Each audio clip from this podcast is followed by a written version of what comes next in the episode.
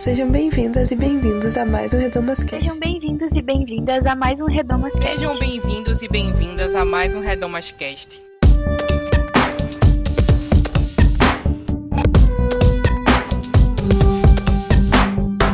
Sejam bem-vindos a mais um Redomas Cast. Eu sou a Isadora Nascimento e no programa de hoje nós vamos continuar nossa série sobre o Sermão da Montanha. Para esse episódio a gente deu o título de O Cisco no Olho e nele a gente vai ler e discutir o que Jesus disse que está registrado em Mateus, no capítulo 7, do versículo 1 ao 12. Esse programa faz parte de uma série, então se você ainda não ouviu os outros episódios sobre o Sermão da Montanha, dá uma conferida também porque eles ficaram bem legais. A gente conversou muito nesse episódio sobre como o texto ressoa com as nossas experiências, como esse texto fala com a gente, quais são as leituras que a gente faz a partir dele.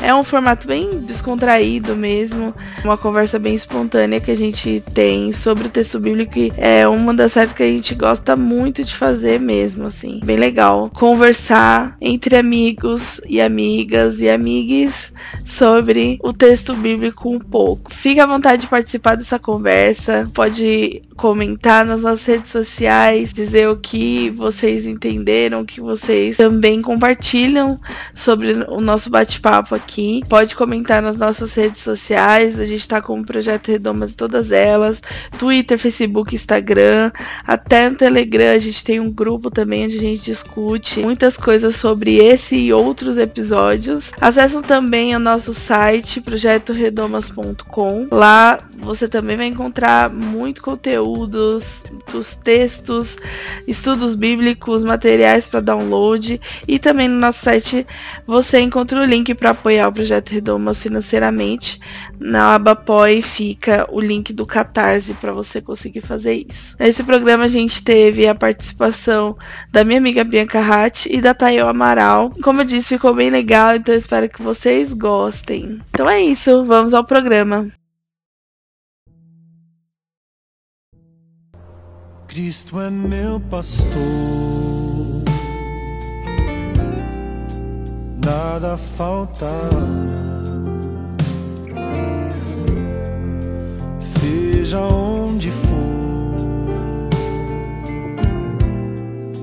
sempre guiará.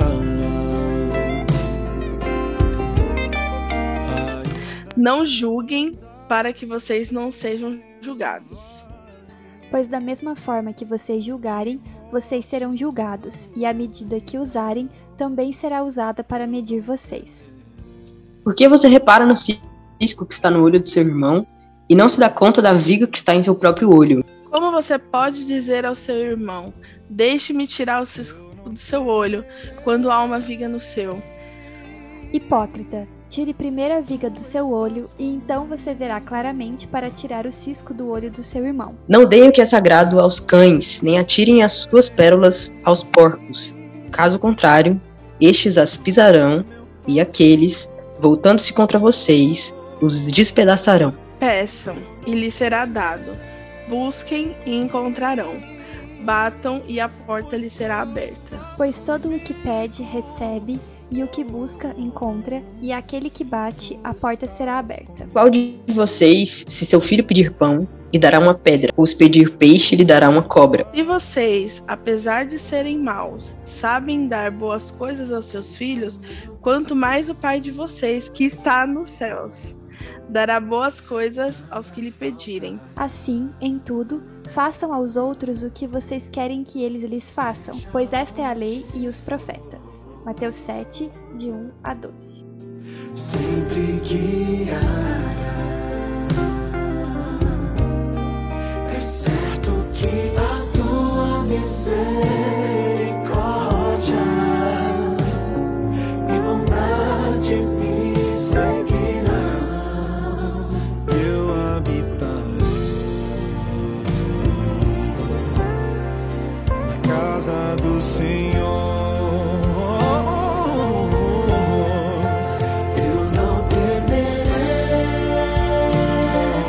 separou em três partes o texto. É, a primeira parte é justamente a que dá nome ao episódio de hoje, que é o cisco no olho. Então é a parte que Jesus fala sobre o cisco no olho.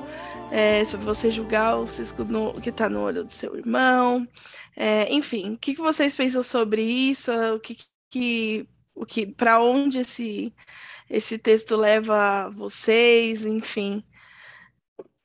Não, de fato, assim, acho um texto difícil porque é uma grande chamada de atenção aí, né, é, em todos, todos nós. Também eu penso que é complicado porque vivendo, e, e isso é sempre muito clichê, né, meio cringe até, que é tipo, vivemos num mundo das redes sociais, onde o julgamento exi existe, né, estamos na era do cancelamento e todas essas coisas que a gente ouve e que são bem é, complexas. Então eu acho assim desafiador esse texto, um, entender o que é julgamento e o que é justiça. Aqui diz primeiro, tira a viga do seu olho, então você verá claramente para tirar o cisco do seu irmão.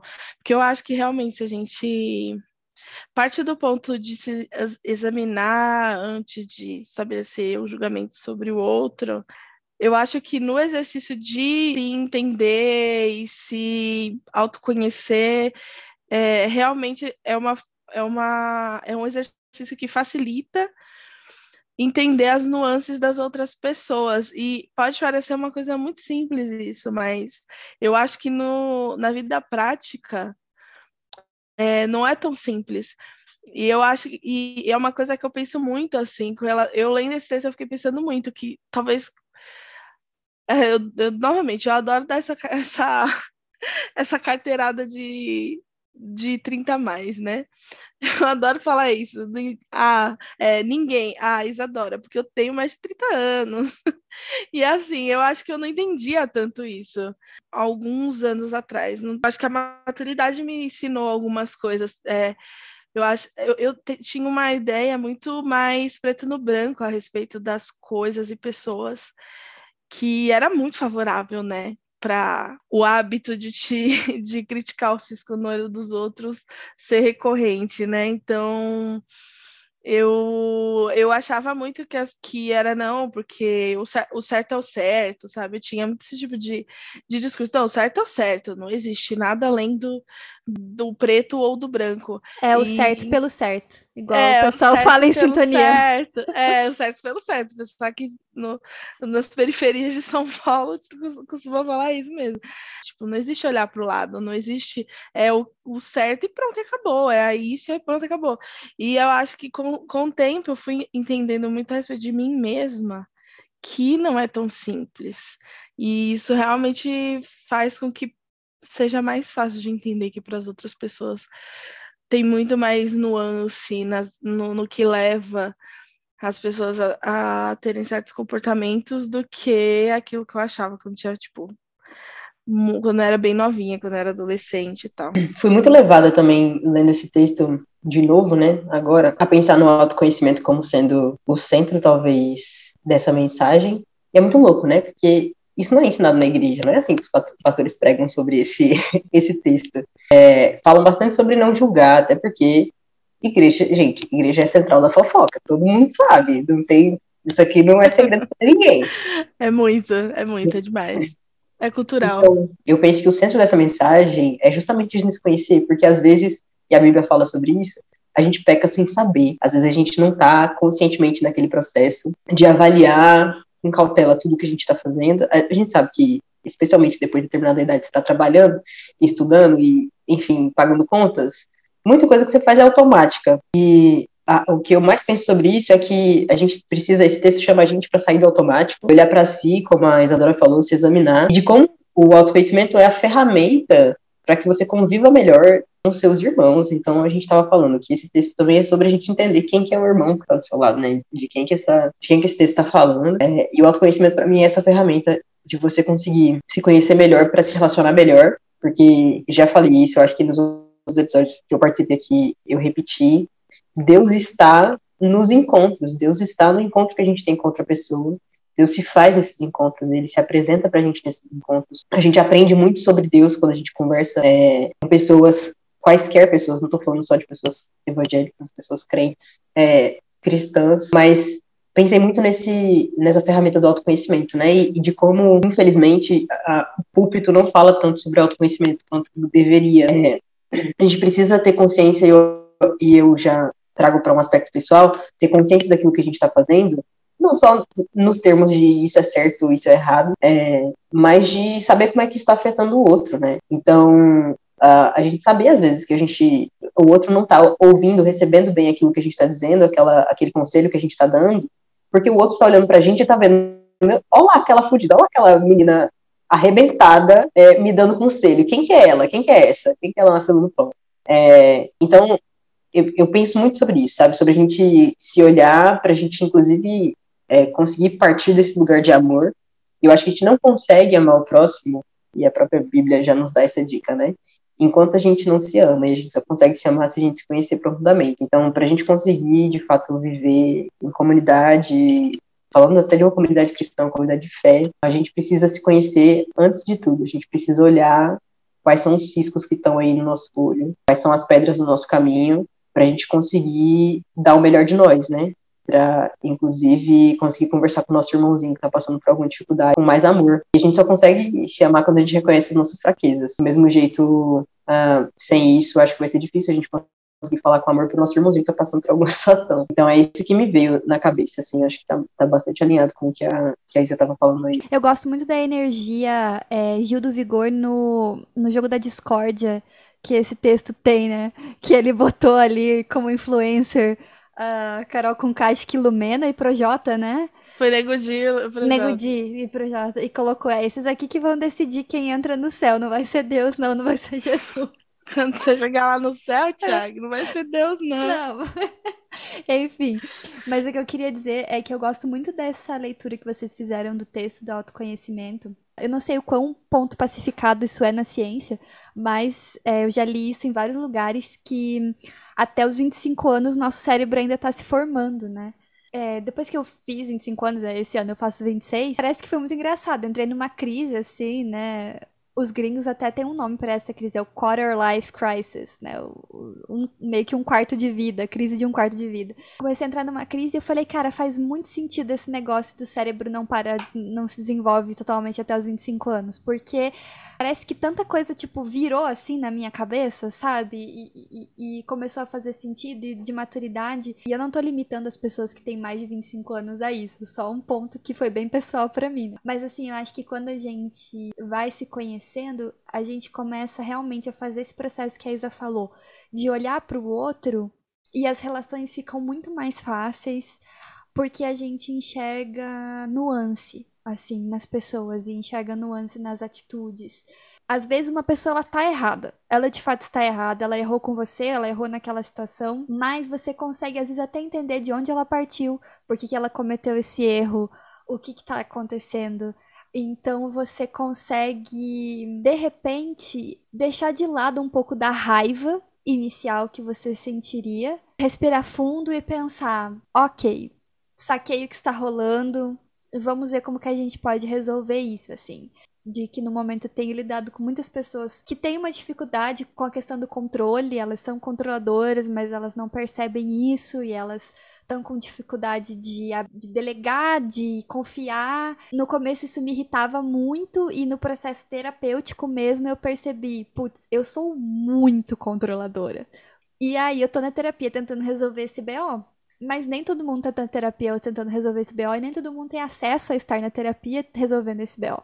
Então eu acho que isso faz muito sentido, assim, tentando dar um exemplo na vida, né, disso que vocês estavam falando, assim, e, de, e daí a minha relação com essas pessoas mudou para mim. Talvez não para elas, mas para mim, dentro de mim. E um outro exemplo prático também, eu acho, nesse, nesse campo da justiça social que a gente está, né, enquanto uma pessoa branca e tal, o quanto é fácil é, para uma pessoa na minha posição se centralizar nas conversas e querer sempre falar a partir da minha experiência e querer chegar para pessoas que têm experiências diferentes da minha e falar: não, você é isso, você é aquilo, você é aquilo outro, você está errado nisso, você está errado naquilo. Considerar a grande trava que está no meu olho, né? A viga que está no meu olho, que é a, da onde eu estou partindo para ter é, essas falas e para fazer esses julgamentos. Então, querer dizer: não, mas isso não é importante, não, mas um, isso não é tão relevante assim. Ah, não, a gente não deve discutir isso, né? Tipo, eu como uma pessoa cis, não, a gente não deve ficar falando de pronome neutro,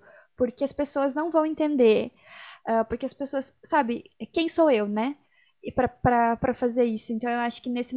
Eu acho que também fala um pouco sobre, sobre empatia mesmo. Você estava trazendo pra gente, Bia. Fala um pouco sobre empatia esse texto. Eu acho que é, quando a gente percebe que existe um calo no nosso pé, é muito mais fácil a gente simpatizar com outra pessoa que tem um calo no pé também, né? No caso, quem tem um cisco no olho. Então, se você consegue se perceber com um cisco no olho, e muitas vezes é, perceber o quanto é difícil lidar com esse cisco no olho. Então, cara, eu tô, tô passando por uma barra aqui, me, sei lá, é, me comportei assim no trabalho e eu não deveria. Tem esse cisco no seu olho, e aí você se vê no centro dessa situação, tendo que resolver esse BO. Vai ficar muito mais fácil para você, se você exercer empatia, né, a partir dessa situação, é, entender às vezes quando seu colega de trabalho também vacilou, sabe? É, acho que quando você percebe o cisco no seu olho, você tem a oportunidade, você recebe a oportunidade de construir é, essa habilidade, que é a empatia, para você conseguir lidar melhor e muitas vezes esperar o tempo do outro, né, de tirar o cisco do olho dele, que a gente não tem paciência para esperar o tempo do outro, né? A gente quer tudo no nosso tempo e a gente não percebe que às vezes o outro também tá tá querendo no tempo dele e a gente cria confusões porque é, a gente não conseguiu conversar a gente não conseguiu dialogar é, e não conseguiu se colocar no lugar do outro. Tendo o background que a gente tem religioso, é que geralmente, assim, é difícil fazer qualquer tipo de trabalho, né, nesse, nesse sentido do autoconhecimento para qualquer um.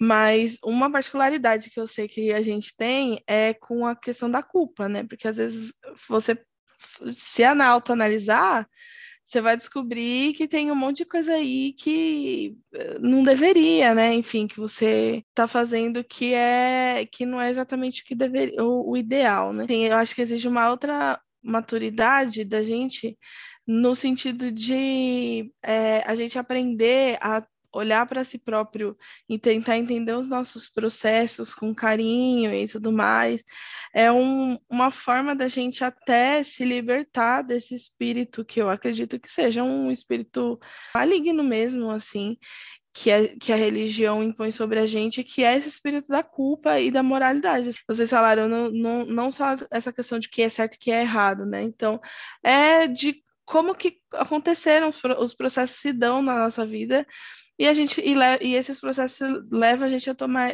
ter esses e aqueles comportamentos e aí a, isso faz com que a gente consiga também fazer esse mesmo exercício para as outras pessoas. Não, e uma coisa interessante é que no final, né, ele fala, hipócrita, tire primeiro a, a viga do seu olho e então você verá claramente para tirar o cisco do olho do seu irmão. O que eu acho interessante é que, tipo, ele não proíbe a gente de dar aquele toque no, no irmão, na irmã, Sim. enfim ele não coloca. A exortada. É, ele não coloca isso como ruim, porque realmente isso não é ruim, né? Quando a Tayo falou, né? Você vê o cisco, você tem a oportunidade de desenvolver empatia, você tem a oportunidade de mudar, você tem a oportunidade de se defender muitas vezes, porque pode ser que você não acredite que aquilo é verdade, que está sendo falado para você. Algumas pessoas constroem uma imagem de um Cristo bélico e outras pessoas constroem a imagem de um Cristo totalmente manso, né? Que, tipo, não é confrontativo, mas uhum. Cristo sempre foi confrontativo. Nesse texto, a lembrança que eu tinha desse texto era tipo: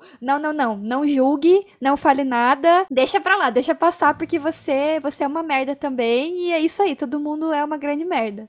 E isso para mim também é um produto da teologia, tipo, que eu aprendi, que foi da depravação total, sabe? Que hoje para mim não faz mais sentido. Tem outro, outro trecho aqui que é, se destaca bastante assim aos meus olhos quando, quando eu tô vendo esse texto, que é sobre a medida em que a gente vai ser julgado, né? Da mesma forma que julgarem, vocês serão julgados, e a medida que usarem também será usado para medir vocês. E o que eu acho curioso é que tem muita gente que leva para o lado literal das coisas, de Deus no julgamento final é, estar sendo cruel da mesma maneira que você foi cruel com outra pessoa, usando os mesmos argumentos, talvez. Mas na vida adulta, quando a gente entra assim nessa fase de que fica difícil, inclusive, a gente fazer amigos, porque a gente está cada vez mais criterioso, é, a gente percebe o quanto é difícil a gente encontrar pessoas que têm as mesmas medidas que a gente, que valorizam as mesmas coisas que a gente, sabe? E consideram importantes e que consideram irrelevantes coisas é, parecidas com as que a gente acha também. Então eu fico pensando que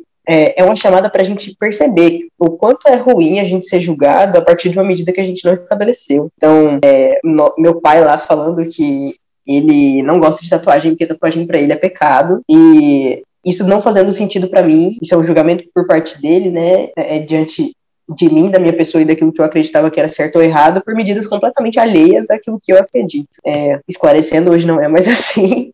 É, o entendimento do meu pai mudou bastante com relação a isso, mas é, pensar que a gente sabe o, quanto é ruim a gente ser julgado por medidas que não fazem sentido pra gente, né? Então, a gente precisa, mais uma vez, se colocar na, na situação do outro e pensar como seria para mim é, sendo julgado por uma medida que, que não necessariamente vai caber na minha vida, né? Na, na, no meu modo de viver, naquilo que eu escolhi para mim. Então, essa parte do texto também me chama bastante atenção. É um olhar muito viciado desse texto, assim. É, é, quando a gente fala não julgue, porque a mesma medida é tipo, se você for muito exigente e achar que é, as pessoas tem que sempre acertar com você, então você olha primeiro o seu erro. E aí tudo que fala aqui de julgamento, tudo que fala qualquer outra coisa, o próprio cisco no olho, vira sinônimo disso, de erro. E aí o, o texto leva a gente sempre a um lugar de culpa, sabe? Quando na verdade, é, quando Jesus fala, tira primeiro a viga, a viga do seu olho, é entenda os seus processos, sabe? Então não precisa ser o seu erro. Veja, tira primeiro, primeiro você pare de errar, primeiro você aprenda a não cometer mais esse erro, depois você vai poder, como se você ser perfeito, que ninguém é, te desse de alguma forma o direito de falar, de legislar sobre a vida de outros. Pensando muito nisso, sabe quando você assiste um filme numa fase da sua vida e aí quando você assiste de novo você entende totalmente diferente por causa da. Sim. E é isso, assim, é, é assim que eu me sinto. Tipo, é muito bizarro, assim, porque tudo nesse texto eu sempre ouvi muito com essa esse viés de culpa. É tipo, sempre houve, examine se pois o homem é a si mesmo, antes de tomar a ceia. Mas nunca é igual a gente tá falando aqui. É tipo, examine, examine-se a si mesmo ver se você errou, se você pecou, se tem coisa errada dentro de você. Se você não tá carregando um capiroto dentro de você, sabe? É um negócio uhum. muito viés negativo, que só avisa a culpa. E por que, que a gente tá que a gente fala tanto assim que é ruim? A gente tá falando de culpa como uma coisa ruim, porque a culpa é uma coisa ruim. A culpa é uma coisa que é contraproducente, não serve para nada. Corrosiva.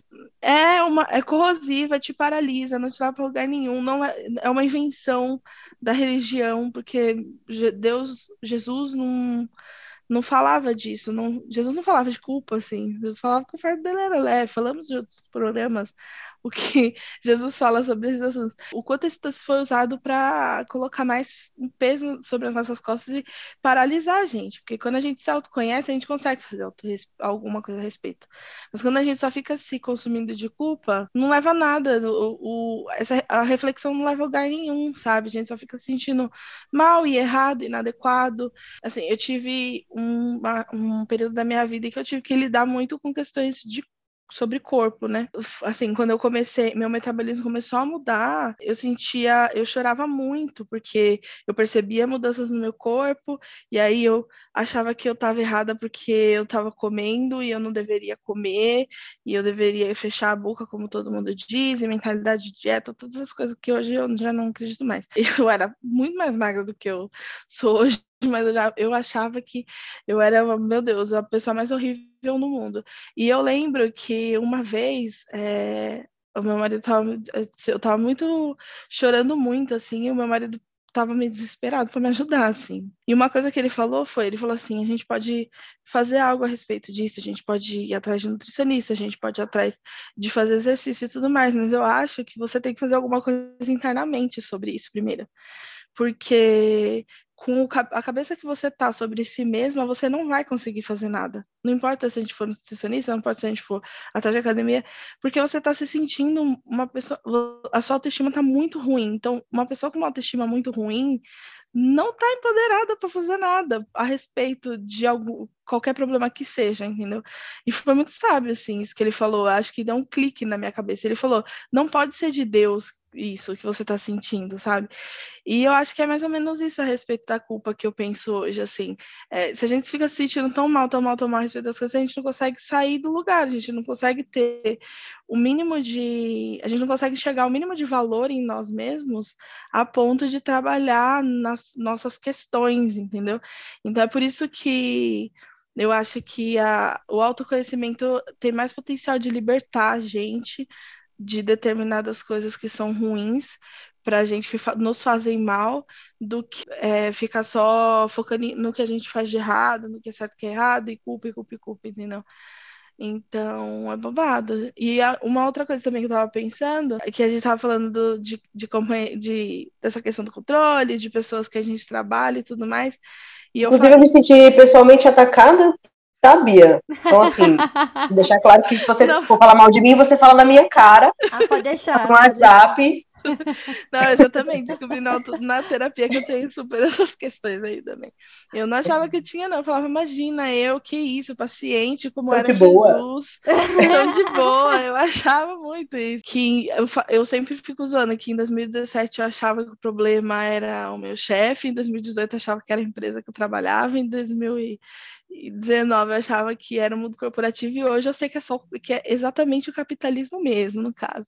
Então eu fui dando sempre uma escala maior, né, do, do real motivo dos meus problemas. A da, famosa consciência de classe. Exato, a famosa consciência de classe. E eu acho que esse meu processo me ajudou muito a, a tratar melhor as pessoas com quem eu trabalho, assim. Porque me enxergar, né, como enfim, classe trabalhadora, né? Eu, a, a, gente consegue entender mais, assim, que tá todo mundo lascado, sabe? Uhum. Eu antes me irritava mais, assim, com pessoas no meu dia a dia. Lógico que continuo me irritando com algumas coisas assim, né? Não vou dizer que não. Mas... Porque tem gente que é folgada. Que tem gente é, que tem gente que é folgada. tem gente que abusa. Mas eu acho que, em comparação com o, o, com o passado, eu entendo mais, assim, um, algumas coisas. Hum. É tipo, a pessoa às vezes não me responde e fala, eu tô atolada. Eu sei o que, que é tá atolada. Eu sei o que, que é que tá acontecendo. Uhum coisa que você estava falando da culpa, né, e, e, dessa questão de, de sempre interpretar esse texto e dessa interpretação viciada que a gente tem de olhar para esse texto como procurando erros, né, como o cisco é sempre significa erro, que é uma interpretação que não é a gente que surgiu na nossa cabeça como uma uma consciência coletiva, é uma interpretação que a igreja nos oferta e que sempre nos oferta. E, e, eu fiquei pensando assim, você falou sobre culpa, falou sobre isso, eu pensei, cara, isso também é um mecanismo de cala a boca. Se eu sempre sinto culpa e se eu não posso julgar, porque eu tenho que estar tá sempre tirando a viga, porque eu estou sempre com uma viga no meu olho, e se a interpretação é sempre essa, se eu vejo uma coisa errada na igreja, a resposta que vão me dar, mas Jesus disse que, né, você tem que primeiro tirar a viga. Você já tirou a viga, né? Você está vendo cisco? E às vezes o que você está vendo não é nem uma viga, é um prédio gigantesco no meio do negócio do problema. E é um problema estrutural, social, um problema gigantesco. A resposta que você recebe é essa. Então eu fico pensando o quanto isso também não serve como um grande cala-boca, uma grande censura, essa interpretação associada com a culpa, assim, e que isso tem consequências sociais muito sérias e, e de corpo de Cristo, de, de igreja muito sérias, assim, né? Para além dessa questão da, do dia a dia pessoal, né, nosso. Sim, é um mecanismo de controle, né? Sim. É, e, e, além desse, não além, né, mas como consequência, talvez, o que gera tudo isso, é esse texto ter sido usado, estar sendo usado, né, como um, um convite aos cristãos de serem moralmente superiores às outras pessoas. Então é tipo, você não pode julgar enquanto você não tiver a ficha limpa, enquanto você não tiver sua ficha ali impecável, perfeita. E esse texto é muito curioso a gente tá lendo hoje com a cabeça que a gente tem hoje, mas pensar que por todos esses anos inclusive por anos que nós não estivemos frequentando a igreja, né, considerando que, que nossa querida Isadora foi na igreja esses dias, mas congregar não é, por exemplo, o meu forte, todos esses anos continua sendo cultivada essa necessidade do, do crente ser moralmente superior. E o que, que é essa moralidade superior, né? O, se não você é, fazer as coisas escondidas de forma que ninguém saiba, para que você tenha então moral é, de dizer, você apagar o pornô do seu navegador, usar o navegador anônimo lá para que ninguém saiba e, portanto, você se encontre moralmente superior para falar sobre a roupa curta da menina do louvor. Gente, eu já tive na igreja que eu frequentava, já teve é, é, gente que teve que sair do louvor porque usou um cropped. Então, é, é, e, e, isso sendo apontado por pessoas que não eram, não tinham a ficha limpa. Assim. É, gente que sonegava imposto na igreja, inclusive. Na igreja não, né? Mas gente da igreja que sonegava imposto para ter a vida tranquila, confortável que eles tinham. Então, é, isso é sempre, sempre existe essa, essa dualidade, né? Uma é a cobrança para você crente ser moralmente superior, e isso acaba levando a gente para lugares muito obscuros, inclusive de simplesmente abrir mão da nossa saúde mental, é, porque não quer confrontar as coisas que estão dentro de você, não quer confrontar seus cultos, aquilo que a estava falando, não quer confrontar as coisas que estão acontecendo que não são ideais, é, e aí por isso você acaba sacrificando a sua saúde mental, a sua saúde emocional, a sua saúde psicológica, você acaba sacrificando seus relacionamentos, o seu casamento, é, a relação com seus filhos, porque você não, não quer é, realmente quebrar essa barreira, né? Você não quer quebrar essa fachada de, de crente moralmente superior, que é uma coisa que a galera tem usado muito esse texto para gerar essa interpretação, que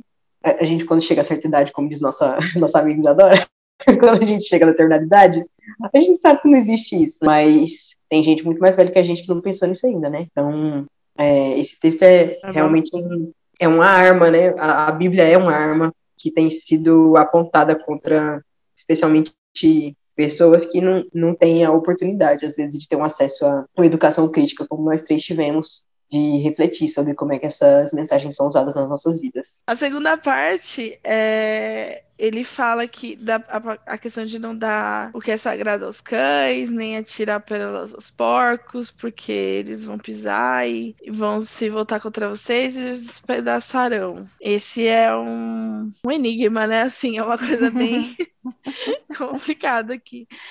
Mas o que, que vocês entendem lendo essa, essa parte? Nem sei se eu entendo, mas é. Na verdade, não sei Acho se eu é entendo. mas... É, é sobre isso. Mas o que me fez lembrar foi que quando eu tava na virada do ano de 2021 para 2022, eu lembro de que um dos sentimentos que eu tive foi, cara, 2022 ano de eleição e eu tô pronta pro fight vamos, vamos brigar, eu quero virar voto na rua, eu quero discutir com bolsonarista. Eu, eu tava assim, eu tava com sangue no olho, assim, sabe? E ainda tô um pouco assim. Mas esse texto me. É, eu, essa raiva foi acalmando, não a raiva das coisas que estão erradas, mas de repente a sensação de que talvez uh, não dê para abordar tudo com raiva. Mas o ponto é que esse texto me faz pensar um pouco sobre essa coisa de atirar pérolas aos porcos, assim, né? De você. E é complicado, sabe? Porque isso é uma discussão sobre quando que você desiste, sabe? Quando que você desiste de alguma coisa, assim? E eu acho isso é tão difícil, é tão difícil, porque a gente acabou de falar sobre empatia e sobre entender os processos e sobre né, os ciscos e as vigas, e aí a gente chega num ponto que é tipo, então, só não atira pérolas aos porcos, assim, né?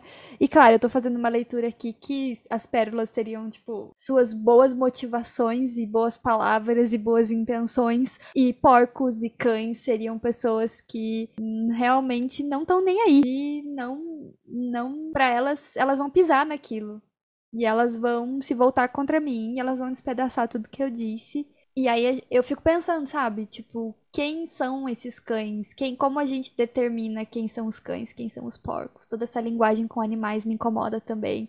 Eu e Jesus estamos tendo essa conversa já em vários programas aqui. Eu falo, Jesus, a questão dos animais incomoda um pouco, né? Vamos estar tá trocando aí a linguagem. Mas enfim, é, mas eu fico pensando assim, sabe? Quem são, quem são, sabe? E quando que a gente desiste? Por isso que eu falei, eu não sei se eu entendo, mas eu fico pensando sobre isso, sabe? Quando a gente desiste de alguém, quando a gente para de jogar as pérolas, entendeu? Acho que isso é muito delicado. Fiquei pensando enquanto você tava falando também que os cães e porcos de outras pessoas somos nós, né?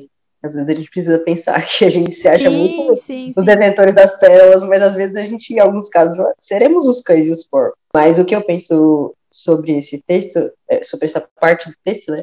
Inclusive se conecta com o que eu falei antes, que é no sentido de encontrar pessoas que valorizem o mesmo que você. E aí o curioso é que eu cresci achando que se eu tivesse cercada de crente, eu estaria cercada de gente que tem os valores no mesmo lugar, fincados no mesmo lugar que eu, sabe? E o tempo passa e a decepção vem, gente. Não é isso que acontece na vida. E eu tava, inclusive, foi tema de terapia aí nessa, nessa última semana. Gente, quando a gente fala de autoconhecimento, a gente tá falando também de terapia, tá bom? Como a minha terapia tá em dia, na última semana eu conversei com a minha terapeuta sobre é, críticas que a gente recebe e pontuações e sugestões, né, de quem a gente recebe. E eu tava falando para ela que é, eu, eu penso que a gente precisa separar na nossa mente quem são essas pessoas que valorizam mesmo que a gente, quem são as pessoas que veem pérolas como pérola. E é para a gente realmente é, valorizar a opinião dessas pessoas e as sugestões dessas pessoas. Porque às vezes a gente pode estar, inclusive, muito nublado numa situação, muito perdido numa situação, é, e alguém vida pra gente uma, uma sugestão, um conselho, e a gente sabe é,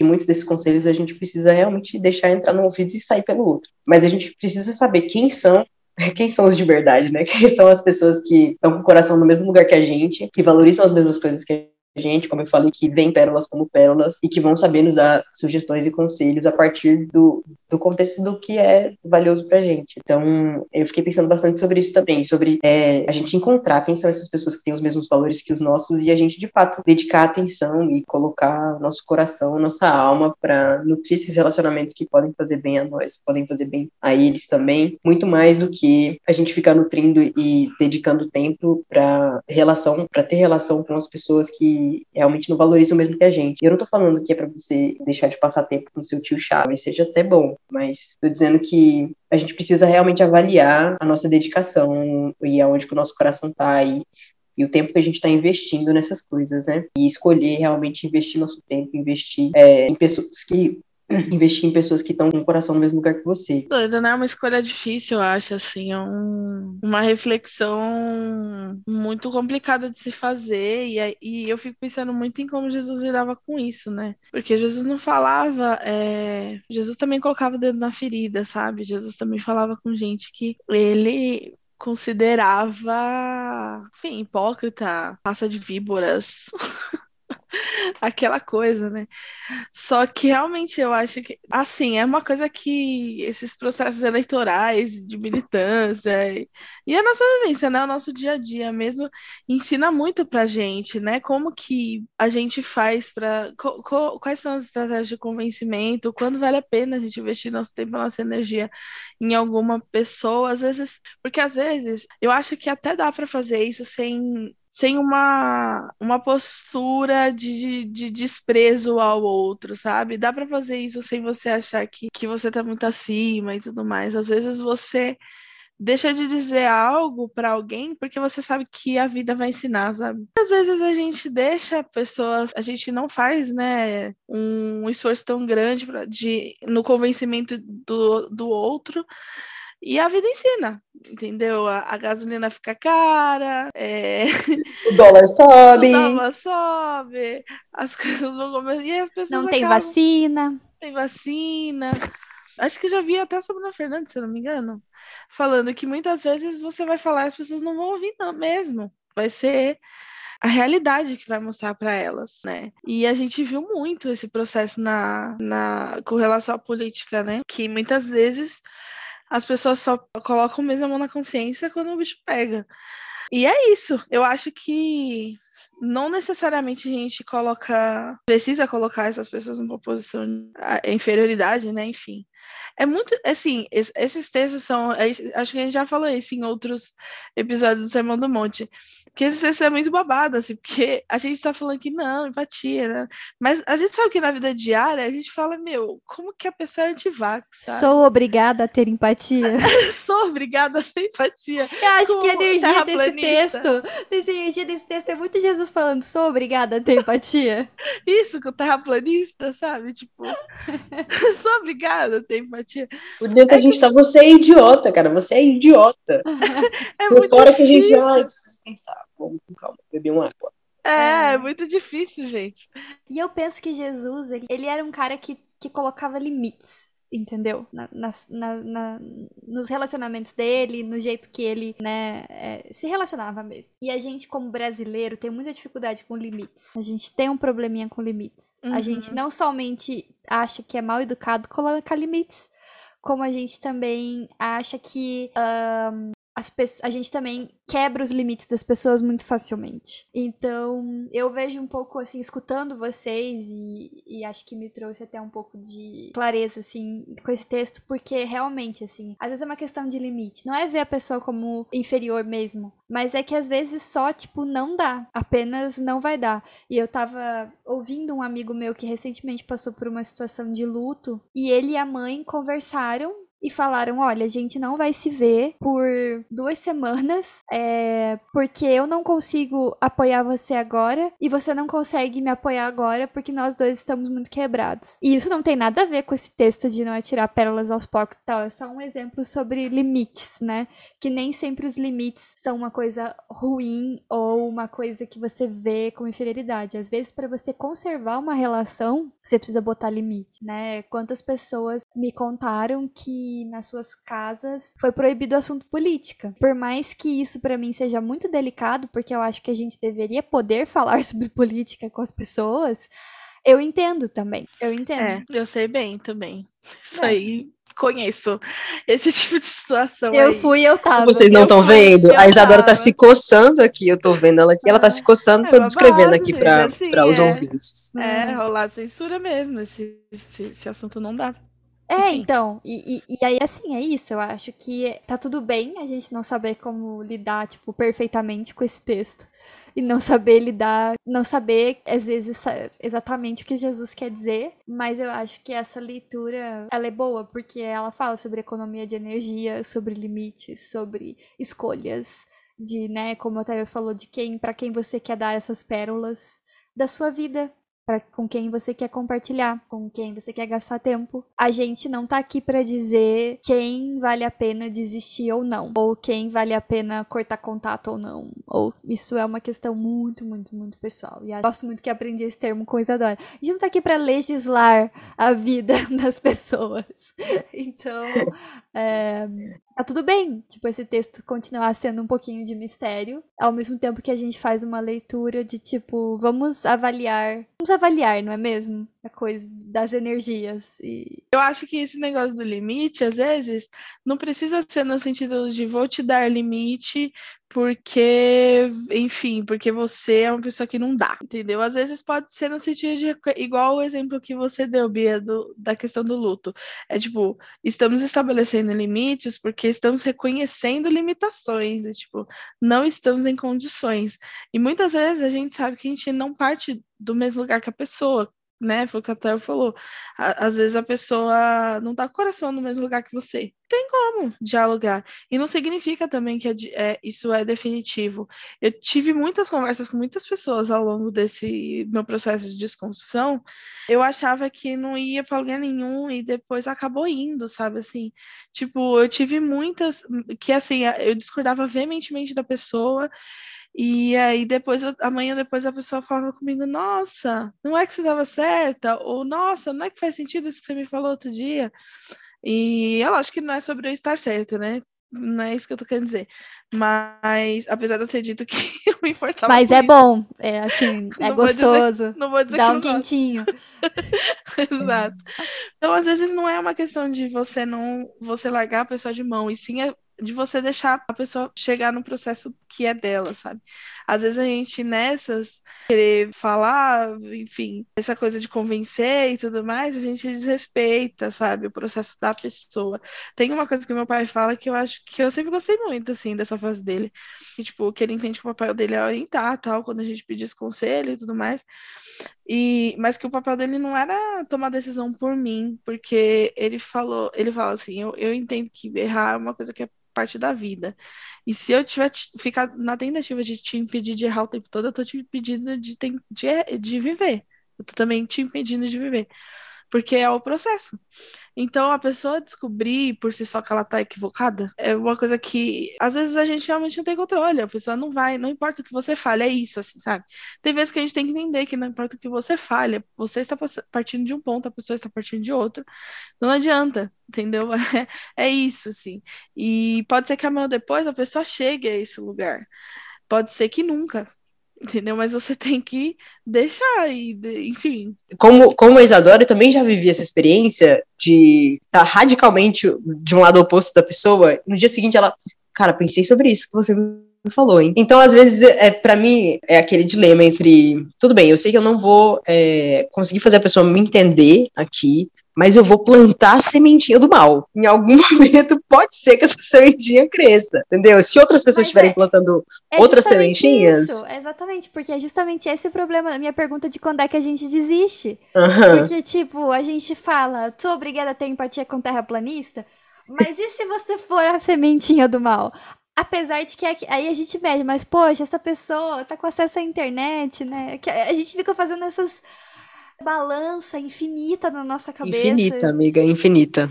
É. é isso. Eu acho que tem muitos enigmas, inclusive, que eu fico pensando com os meus botões que pode ser que o texto seja difícil para que a gente fique tentando digerir ele por muito tempo e para que a gente discuta sobre ele, enfim, talvez esse seja o objetivo do texto. Outros momentos eu penso assim, cara, será que isso era uma metáfora super óbvia na época de Jesus e hoje a gente tá sendo estúpido aqui tentando criar paralelos entender, e tal. Né? Eu fico pensando nisso, sabe? Vai que ele fez uma citação de um. É, vai, vai que realmente tinha pessoas que jogavam pérolas pros porcos, sei lá. Que tinha algum BBB da época e ele tava fazendo uma referência, a gente não sabe, galera. Mas é, às vezes eu às vezes eu penso mesmo que tem alguns textos que são difíceis pra gente ficar matutando neles até cada um é, é, realmente despir o texto inteiro e, e, estudar as palavras e, enfim, sentir no seu coração. Se permitir sentir no seu coração, né, gente? Então, o terceiro é o restante do texto, né? Então, é a parte que Jesus fala para você será dado, é, faz o comparativo, né? Que se vocês é, dão coisas boas aos seus filhos, quanto menos Deus, né, o nosso Pai que está nos céus. Então, é... e aí ele termina dizendo que essa é a lei e os profetas. Uhum. E, e aí eu queria saber o que vocês também conseguem extrair daqui, o que vocês pensam. Eu acho que Jesus dá muito crédito para pro, os pais e mães humanos, assim, porque tem uns pais que se o filho pede peixe, ele dá cobra. Nossa, total, é verdade. Eu entendo a metáfora, Jesus, mas infelizmente a gente, enquanto ser humano, às vezes consegue se superar no, no ruim. Mas é, eu acho esse texto muito interessante, acho que ele foi usado muitas vezes como um texto-chave de uma teologia da prosperidade, assim, de... Nossa, total. Peçam e vocês vão receber, etc. Acho que dá para fazer aplicações na nossa vida, mas começa a ficar muito complicado quando você começa a querer aplicar na vida e beleza, eu pedi, daí foi, daí aconteceu, tipo, veio a coisa que eu pedi. Mas aí da outra vez que eu pedi, não aconteceu.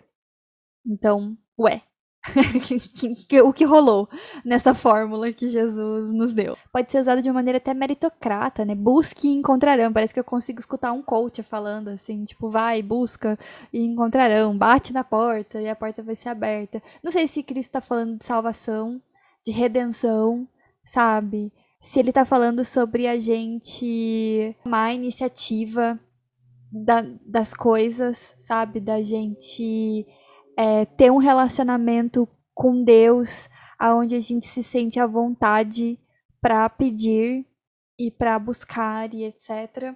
Então são algumas coisas que eu fico pensando assim, né? E entra num, num, num âmbito da fé que é bem da fé mesmo, né? Porque você tem que pedir e crer e eu ando com múltiplas crises de fé ao mesmo tempo. Então, é tipo assim, quando está no navegador e aí tem várias abas abertas e você não consegue fechar nenhuma aba porque todas parecem muito importantes. Esse é o meu momento de crise, assim, no momento, eu estou assim, todas as abas abertas e gastando a memória do computador. É para mim é um pouco difícil esse texto, assim, porque eu começo a hiperracionalizar ele e eu começo a analisar, tipo, tá, e as pessoas que pedem todos os dias e não estão recebendo? Um, Deus não quer dar coisas boas para elas. É que a gente não, não foi ensinado a pedir. Aqui, quando ele fala peçam, ele será dado, busquem, encontrarão. É, inclusive, a construção da frase faz tudo ser tão curto, né? Faz parecer que você vai pedir no dia seguinte vai, vai acontecer. Ele, ele só coloca uma vírgula ali para separar. Busquem e encontrarão. Pronto. Mas eu acho que a gente não sabe o que pedir ou como pedir. É, eu acho, inclusive, que a teologia da prosperidade também atrapalha a gente nisso. É, a gente, do que, que a gente precisa pedir? Será que, na verdade, a gente não devia estar pedindo por para que Deus nos cuide sem necessariamente falar Deus me deu um carro?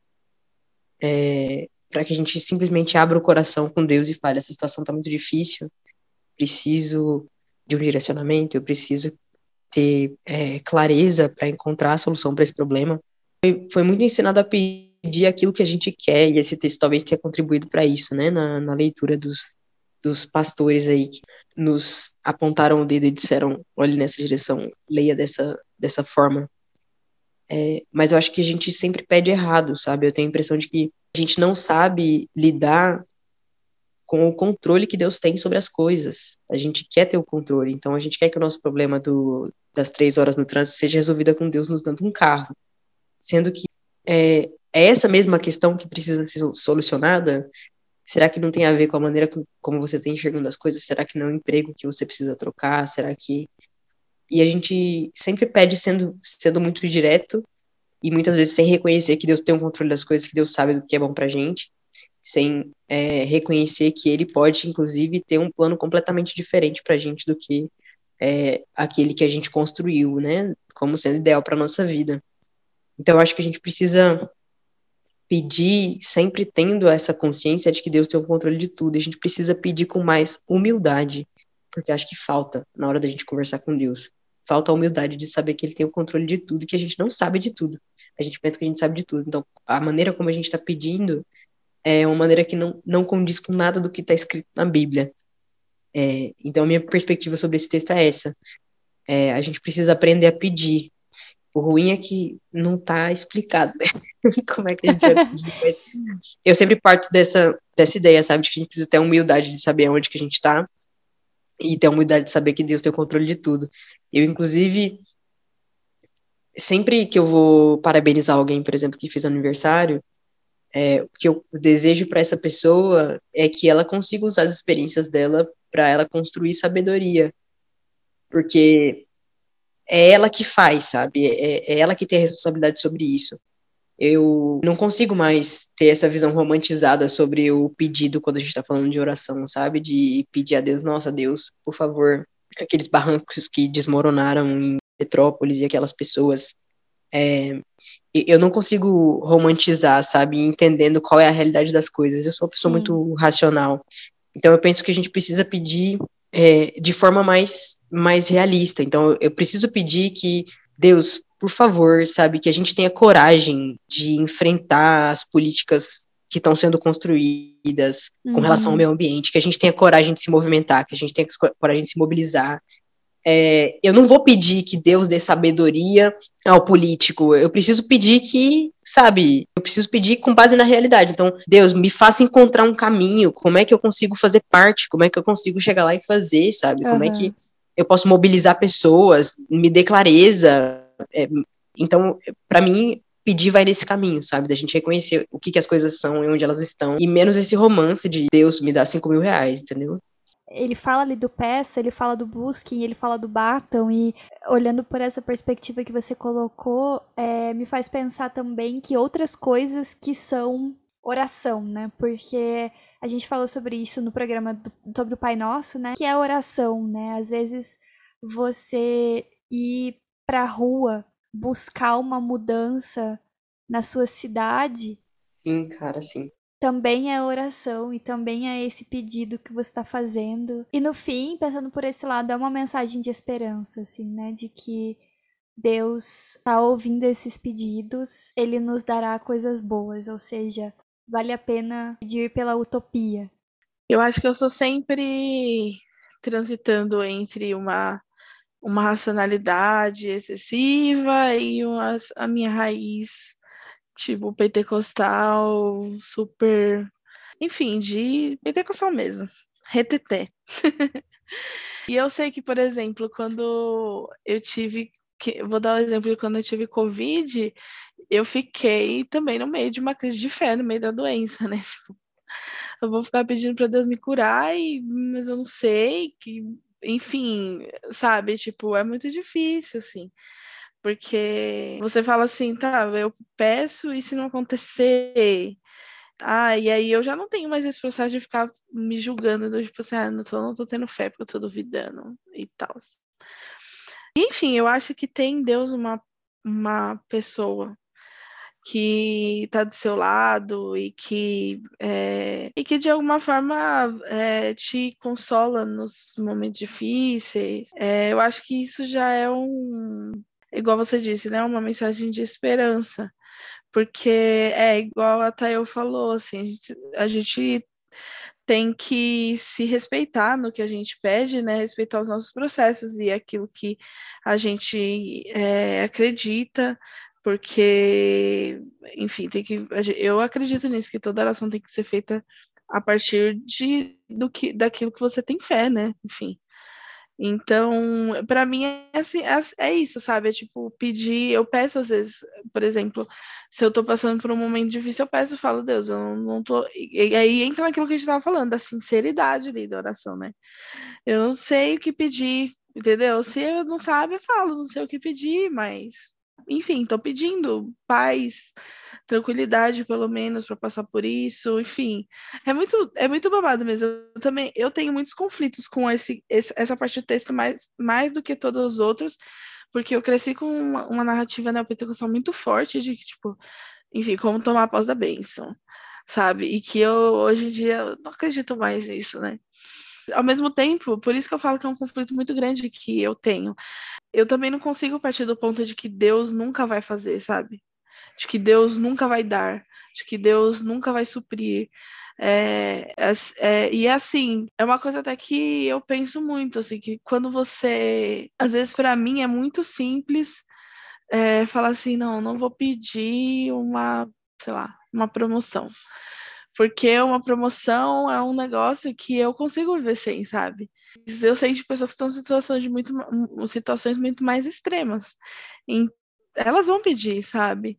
E aí é isso, é uma, é uma ideia, um ideal de esperança, sabe? E fora que assim, o pedido também não precisa ser algo que não vem acompanhado de uma ação, né? E que Jesus terminou o texto falando: tudo faça aos outros o que vocês querem que ele faça. Então, é, tá conectado, né, com o texto, isso, esse assim. Então é, é tipo, pede para Deus, e, mas isso não vai te livrar também, te livrar, né? Isso vai te isentar de também se preocupar em praticar uma solidariedade, uma, uma generosidade entre vocês, né? Humanos, seres humanos. O outro com a natureza, então, enfim, cara, conflitos. É um texto muito difícil, é um texto que para mim é muito, muito complicado mesmo de falar. Eu, eu realmente não sei como lidar com isso. É, são coisas que eu tenho de dificuldade até hoje com essa questão de tipo de pedir bênçãos, de pedir milagre, de pedir esse tipo de coisa, porque mesmo tendo uma ideia mais racional, eu não consigo deixar de achar que não existe, sabe, milagre, que não existe bênçãos de Deus, que Deus não é, eu não consigo deixar, achar que isso, essas coisas todas não existem, mas eu, ao mesmo tempo, sou muito resistente a contar com isso, justamente por causa desses traumas que eu tenho de igreja neopentecostal. Então, é do tipo, parece que. Eu sempre fico zoando, falo assim, gente, não é. Tudo bem orar por, por, por bênçãos, mas for garantido desse jeito, não é milagre, é lei da física, sabe? Tipo, não é assim. Então, para mim é muito complicado, porque o texto parece que é uma fórmula, né? Tipo, peça e será dado. É, bata e a porta vai ser aberta. Então, para mim é muito complicado. É muito complicado. Mas, assim, uma coisa que me conforta é que eu acho que talvez o que Jesus esteja dando, é, esteja dizendo, é que de alguma forma você será atendido, sabe? E eu acho que a gente tem a humildade de, pelo menos, não não agir com, com essa arrogância de achar que a gente controla Deus, que é basicamente esse o raciocínio, né? Deus dessa... quiser e Ele quer. É, dessa, é, exatamente. Dessa te teologia da prosperidade, eu acho que já é um, um grande começo, né? Enfim.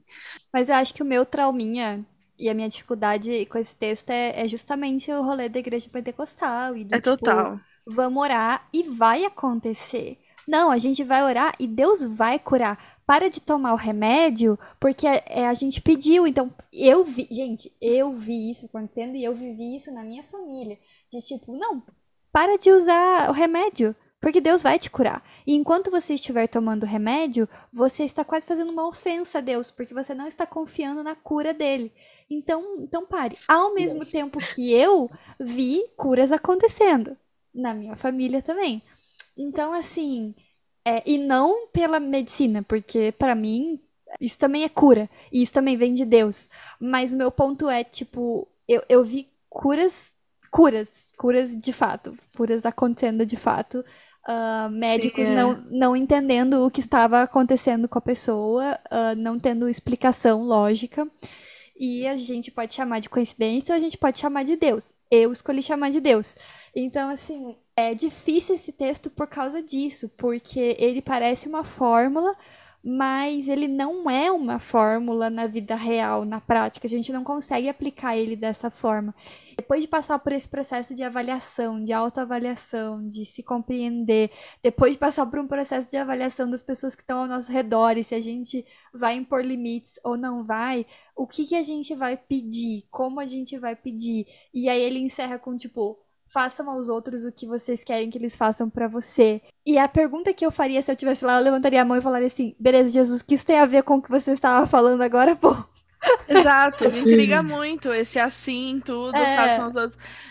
Me intriga demais, porque realmente parece Porque, que tipo, não tinha tem a ver- relação. Porque tem a ver com o negócio do cisco no olho e tem a ver com o negócio dos- das pérolas aos porcos, mas não tem a ver com o negócio de peçam. Então eu Sim. fico pensando que tem a ver, e só eu que não entendi. Assim, aquela- Eu fico pensando, inclusive, amiga, que a gente tem uma leitura sempre espiritual desse trecho.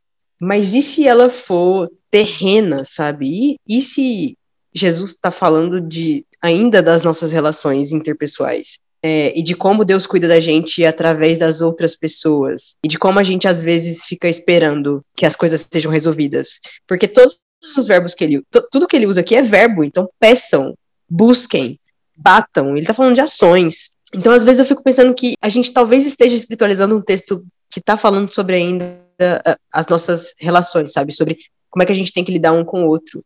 Porque a gente sabe, as pessoas são o vetor da bênção de Deus. Então, às vezes a gente precisa, mas a gente não tem coragem de pedir. É, eu vivi um burnout também, vocês sabem, vocês são meus amigos, vocês, já, vocês sabem disso, que em 2020 eu vivi um burnout. E eu estava na casa dos meus pais no dia em que eu tive a minha pior crise e eu bati chorando na porta deles. E, inclusive, olha que coerência com esse texto, né? Eu pedi, eu busquei, eu fui até o quarto deles eu bati literalmente na porta dos meus pais, eles já estavam dormindo. E na hora que eles me viram chorando, eles só se levantaram e deixaram a cama para eu sentar e falar: senta aqui, vamos conversar. E eu falei que eu precisava de ajuda para sair dessa situação, porque eu tava é, muito num buraco muito fundo com relação ao trabalho. E eles simplesmente disseram: filha, a gente tá aqui para você. Se você quiser, inclusive, a gente se vira e paga o seu aluguel lá, mas você volta para casa, fica com a gente. A gente paga o seu aluguel até o seu contrato acabar. Gente, os meus pais não têm um tostão no bolso para, inclusive, me fazer essa, esse, é, essa oferta. Mas é, isso se relaciona de uma maneira muito pessoal com isso que eu vivi, porque foi literalmente eu pedir ajuda. E nessa ocasião eu tava lidando com uma. uma tava numa relação profissional em que eu, eu tava realmente sendo mani- manipulada. E no dia seguinte eu não tava conseguindo lidar com isso ainda, ainda tinha muitas emoções fluindo dentro de mim. Meu pai pegou o celular da minha mão e foi conversar com essa pessoa que tava me manipulando. Porque eu pedi ajuda, eu falei, meu pai, não sei o que fazer. É, então, às vezes, eu penso que talvez esse texto esteja falando sobre as nossas relações terrenas e de como a gente pode dar oportunidade pro outro de ser a, o vetor dessa bênção de Deus que a gente tanto espera. É a gente pedir ajuda, a gente dizer eu não consigo. É, não consigo lidar com essa situação, eu preciso que alguém me ajude, eu preciso que, galera, eu preciso de um emprego, sabe? E distribui o currículo para todo mundo que você conhece, cara, porque alguém vai conseguir te fazer chegar lá. Então, às vezes, eu acho que esse texto está falando mu- muito sobre as nossas ações, sabe? Do que, que a gente está fazendo com relação ao nosso problema, o que a gente está fazendo com relação àquilo que a gente quer conquistar. E se conecta muito com essa com essa situação que eu vivi, assim, para mim, hoje isso é isso é evidente, mas acho que pode ser uma reflexão aí que toque o coração de outras pessoas também. esse, se- esse texto fale sobre a gente aprender a expressar as nossas necessidades e que naturalmente a gente expressando existe uma, uma, ma- uma maior possibilidade né, da gente é, conseguir suprir essas necessidades do que a gente só guardando para si e não falando que a gente realmente precisa de ajuda. Que Deus e que as pessoas são o, o, isso eu concordo muito assim que Deus o, o maior e principal instrumento de Deus no mundo são os outros, né? Tipo, é, é o, o meu irmão, né? O que Jesus escolheu chamar aqui de meu irmão e tudo mais. E pode ter esse, pode ser mesmo isso, inclusive, porque talvez não seja ocasional que Jesus colocasse aqui a metáfora dos pais, né? Porque, porque a gente muitas vezes parte do ponto de que o outro não se importa. E aí uhum. Jesus está dizendo que o, que o, o pai e a mãe até o benefício da dúvida é gigantesco, ele deu o pai da mãe aqui e para a mãe aqui, né? Expressa isso, que às vezes a gente acha que o outro não se importa e pode ser que sim, que o outro se importa e que o, o a nossa necessidade seja suprida porque Deus vai usar uma outra pessoa. É, e além disso, uma outra coisa também que eu fico muito pensativa sobre essas questões, esses conflitos todos que eu tenho de teoria da prosperidade, de é, não ter mais um discurso de teologia da prosperidade e ao mesmo tempo também lidar com textos como esse, mas que eu também eu continuo achando que pode ter coisas espirituais aí no, no meio, entendeu? Meio isso. Eu acho uhum. que são as duas. Aliás, acho que nem, então, nem, é... nem é só separado, né? Tipo, o negócio sim, é. Sim. O babado acontece junto, é. é. Mas olhando só do aspecto espiritual, é que o que me acomodava muito igreja, nas igrejas que eu fui, que são desse segmento aí, de teologia da prosperidade, etc., é que as pessoas, elas, elas quando expressam essas necessidades para Deus, elas já chegam a Nayara Azevedo com o bolo pronto, né? E aí, e aí tipo, já chegam para Deus com a solução, entendeu? E talvez seja esse o problema, tipo, é como a Toya disse, talvez a gente não saiba pedir. É, eu, que eu falei, quando eu tive Covid, outras situações de, de, de crise minha tal, e que eu me, me vi na situação de orar para pedir algo para Deus, é, eu expus uma necessidade para ele pedir, Deus, me ajuda com esse problema. E eu tendo a achar que Deus sempre tem soluções muito é, tipo, diferentes daquelas que a gente elaborou inicialmente para as coisas. Porque Deus sabe mais, né? Enfim, sabe tudo. A gente é limitado, enfim. né? É, a gente, a gente é, é muito limitado. Então eu sempre eu tenho, sempre tenho a sensação de que Deus ele chega em, soluções muito mais diferentes, né, do que a gente tinha a partir do, do ponto que a gente parte.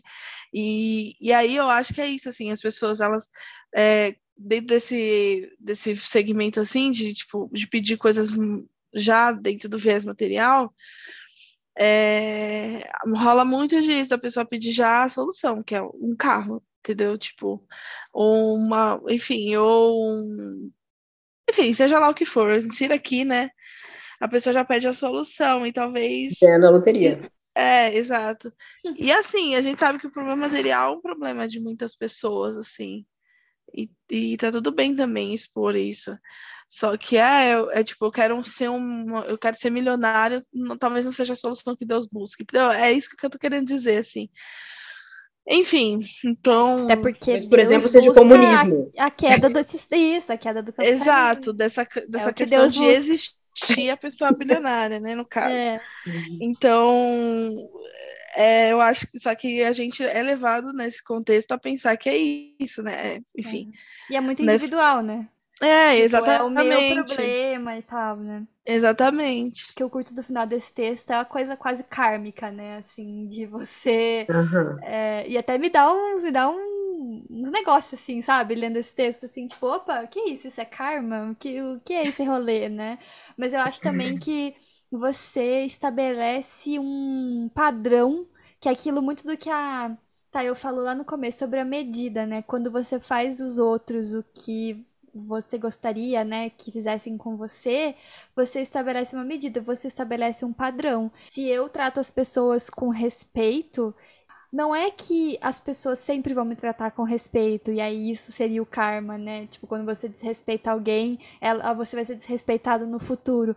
Mas é que você estabelece um padrão de como você quer existir na Terra. E isso é muito mais. É, é, engraçado porque, na verdade, não tem karma nesse texto, né? Porque Jesus não promete que as pessoas vão fazer de volta. Né? Ele fala, né? Trate as pessoas como você gostaria de ser tratado, não significa. Não fala isso, mas não, não está escrito em nenhum lugar que as pessoas vão te tratar de volta dessa total, forma. Total, total. Isso, isso é sobre você, isso é sobre o padrão que você estabelece. Isso é sobre o padrão que você quer seguir na sua vida, independente dos outros.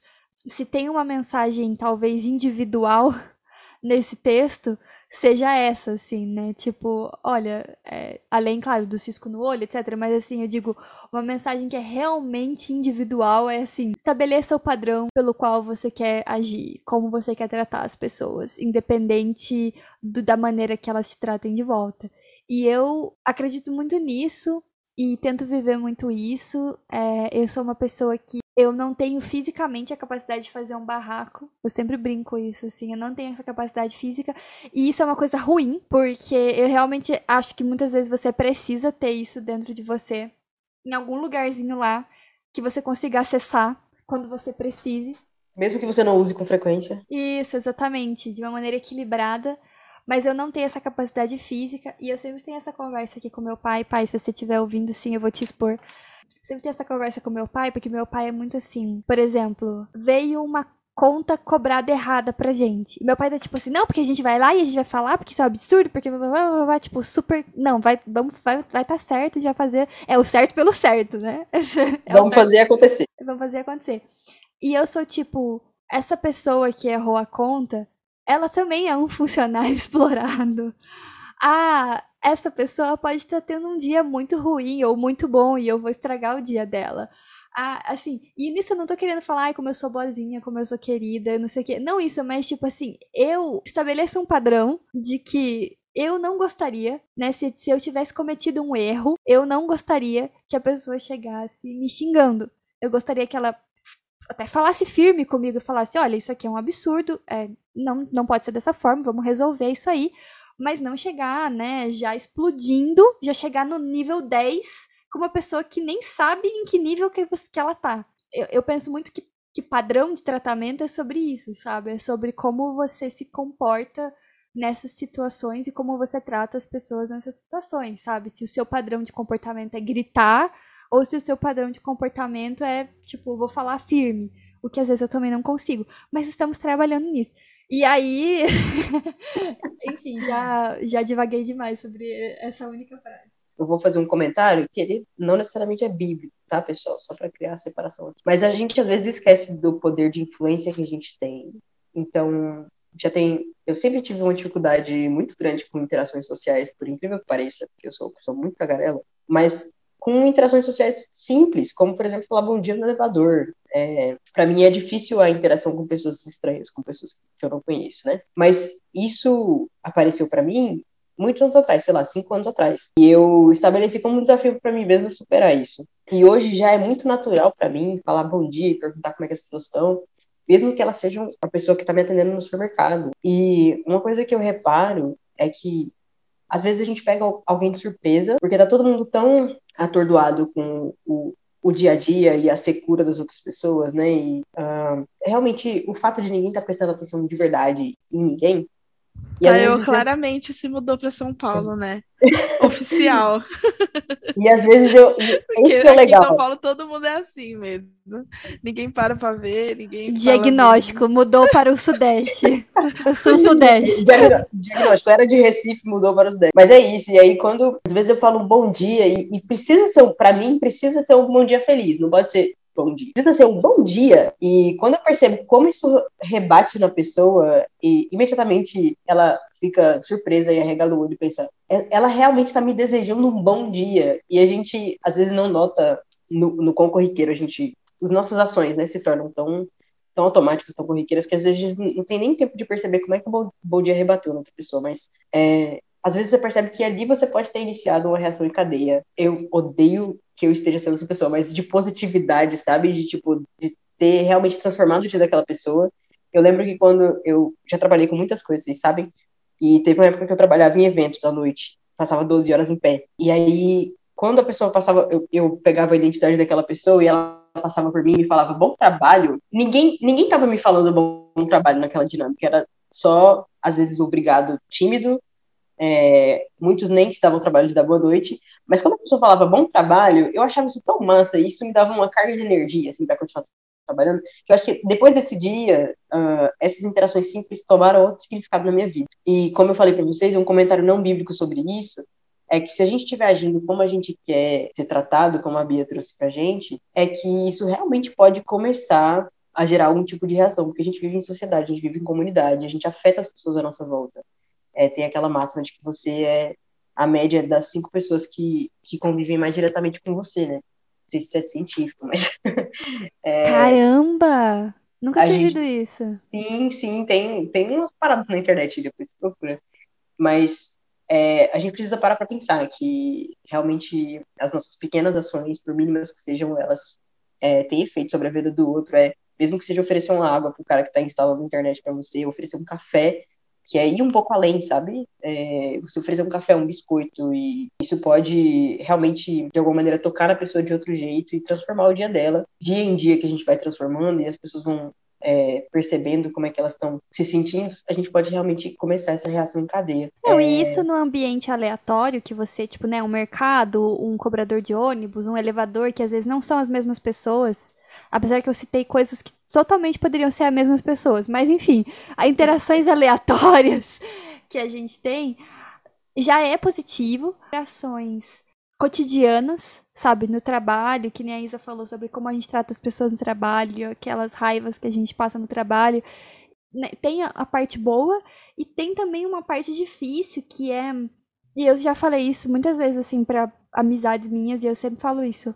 Por favor, me diga se eu estiver fazendo alguma merda se eu estiver falando alguma merda. E como a gente faz isso, sabe? Como a gente dá um, usando um termo super corporativo, um feedback negativo para alguém, seja no trabalho ou seja na vida, também estabelece um padrão, né? Então, assim, como você fala para as pessoas, né? Poxa, aqui você mandou mal, né? Tipo, você vai chegar, ah, você é um idiota mesmo, você uh, ah, aqui você foi isso, foi aquilo. E não no sentido de se a pessoa foi racista, ela foi racista, pronto, acabou. Isso não tem nada a ver com caráter, isso tem a ver com ter sido racista. E é isso aí, tipo, se ela quiser persistir no erro, aí realmente vamos começar a chamar de caráter. Vamos começar a chamar a polícia. É, não é pra ter dedos, ou ser sempre fofinha, ou ser sempre um querido. Ai, nossa, que, que, amorzinho, né? Aquele, aquele meme da Rita Lee, tão galera, né? Tão, tão bacana. Mas uh, o meu ponto é, tipo, como a gente escolhe fazer isso, sabe? E tem como escolher uma maneira que é firme e que é, é também acolhedora, que é que mostra sua preocupação com a situação e com a gravidade da situação, mas eu gostaria, sabe? Eu gostaria que se eu que não uma forma que não desumaniza a pessoa que está do outro lado. Sim, é. Eu gostaria que se eu se eu estiver cometendo um erro, uma pessoa chegasse para mim e falasse, olha, é, aqui você errou, e errou feio. E aí dá para você tentar resolver assim, ou agora você tem que se retratar. Aqui uma sugestão, se eu souber, né? Se a pessoa souber, tá aqui uma sugestão de como você pode se retratar, ou daqui para frente vamos fazer diferente, né? Então, isso é sobre padrão, né? Sobre padrão como a gente quer, como a gente trata as pessoas e, cara, nós, os crentes assim, putz, a gente precisava muito ser ensinado isso assim, sabe? Mas, é muito complicado mesmo. É, porque tipo, a fama que os crentes têm é que ninguém quer trabalhar com eles, ninguém quer fazer negócio com eles, ninguém quer é, conviver, ninguém quer ser amigo, ninguém quer ter em festa e, e, e, a gente é ensinado na igreja a se orgulhar disso, porque nós estamos sendo diferentes, né? Nós estamos estabelecendo a moral e os bons costumes e etc. E na verdade não. Quando na verdade vocês estão só sendo chatos. Só chatice, só chatice. É meu pastor. Nada faltará. Seja onde for, sempre guiará. Quais são os pedidos de oração de vocês é, depois de ler esse texto? Olha, o meu pedido é por discernimento porque eu acho que, é uma palavra muito crente, né? Amo a categoria palavras crentes. Eu adoro, eu adoro. A palavras, palavras crentes, domínio próprio, discernimento. Soberba. Soberba. Mas enfim, discernimento, porque eu acho que todos esses trechos, esses blocos que a gente comentou, envolvem discernir os meus BOs, discernir limites, discernir como pedir e o que pedir, discernir meus padrões de comportamento e de tratamento. Então eu acho que assim necessitamos de discernimento e necessitamos buscar o discernimento e fazer as pazes quando a gente não teve muito discernimento também e aguentar as consequências dessa falta de discernimento. Acho que né, nesse processo de não imputar mais culpa em nós mesmas, ter, é, buscar esse discernimento, pedir por esse discernimento, mas também que a ausência dele, ou quando ele esteve ausente, ou quando a gente não deu conta de fazer esse discernimento no momento, que isso também não traga pra gente um peso desnecessário, né? Que a gente consiga lidar com as consequências disso sem carregar a culpa. Eu acho que meu pedido de oração é pra gente vestir a roupa, assim, da responsabilidade mesmo, de conscientizar as pessoas sobre autoconhecimento. Minha oração é para que a gente realmente se sensibilize para essa necessidade, sabe? A necessidade de falar sobre isso e de desmistificar muita coisa, que é inclusive criada pela igreja. A fala da Isadora, por exemplo, sobre culpa, é, com certeza tá fazendo muita gente aí que tá ouvindo se identificar. E por causa da culpa, talvez a gente se afaste de quem a gente é. E o autoconhecimento é uma ferramenta muito poderosa para a gente conseguir se relacionar melhor com as outras pessoas, mas principalmente para a gente se relacionar melhor com a nossa espiritualidade, com Deus. Então, minha oração vai ser nesse sentido, sabe? Da gente, da gente que detém esse conhecimento, do poder do autoconhecimento, para a gente realmente sensibilizar e se movimentar como eu sei que a maior parte, pelo menos, dos meus amigos fazem. A gente tá sempre falando sobre isso, e que a gente consiga encontrar argumentos certos para conversar com as pessoas sobre isso, porque isso é muito importante, inclusive para a leitura da Bíblia, inclusive para a convivência com a comunidade de fé, para é, que a gente consiga construir esses limites nas relações, que a Bia está falando também. Então, é, minha oração é nesse sentido. O meu pedido de oração é assim, até bem em linha com o que vocês estavam falando, mas é, o meu pedido de oração é que Deus ajude a gente com os nossos processos de cura, é, dos nossos, das nossas questões, que Jesus aí em conjunto com experiências e a terapia, que Jesus use, que Deus use a terapia inclusive para quem faz, como uma ajuda, enfim, uma, um solucionador de, desses processos e que a cura possa ser derramada sobre a vida de todo mundo que está ouvindo, de traumas, de coisas que a gente passou e que muitas vezes nos impede de ouvir uns aos outros e de entender as questões uns dos outros. E especialmente que Deus nos liberte do espírito da culpa mesmo. Porque a gente sabe que esse é um espírito que faz que enfim, né, que exerce um poder sobre muitos de nós por justamente por causa de experiências traumáticas, mas que a culpa ela recai sobre alguns ombros mais do que em outros, sendo esses ombros de pessoas racializadas, de pessoas, de mulheres, enfim, e aí que Deus e Jesus venham e, e a Ruá venham com a sua cura. É, para que a gente consiga né, ser mais empáticos e enfim, e resolver as nossas questões, aquelas que a gente não teve controle sobre, que apenas aconteceram, fatos, eventos que aconteceram com a gente e que nos causaram traumas.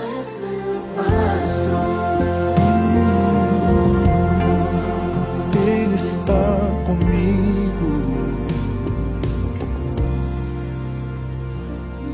Não há o que temer.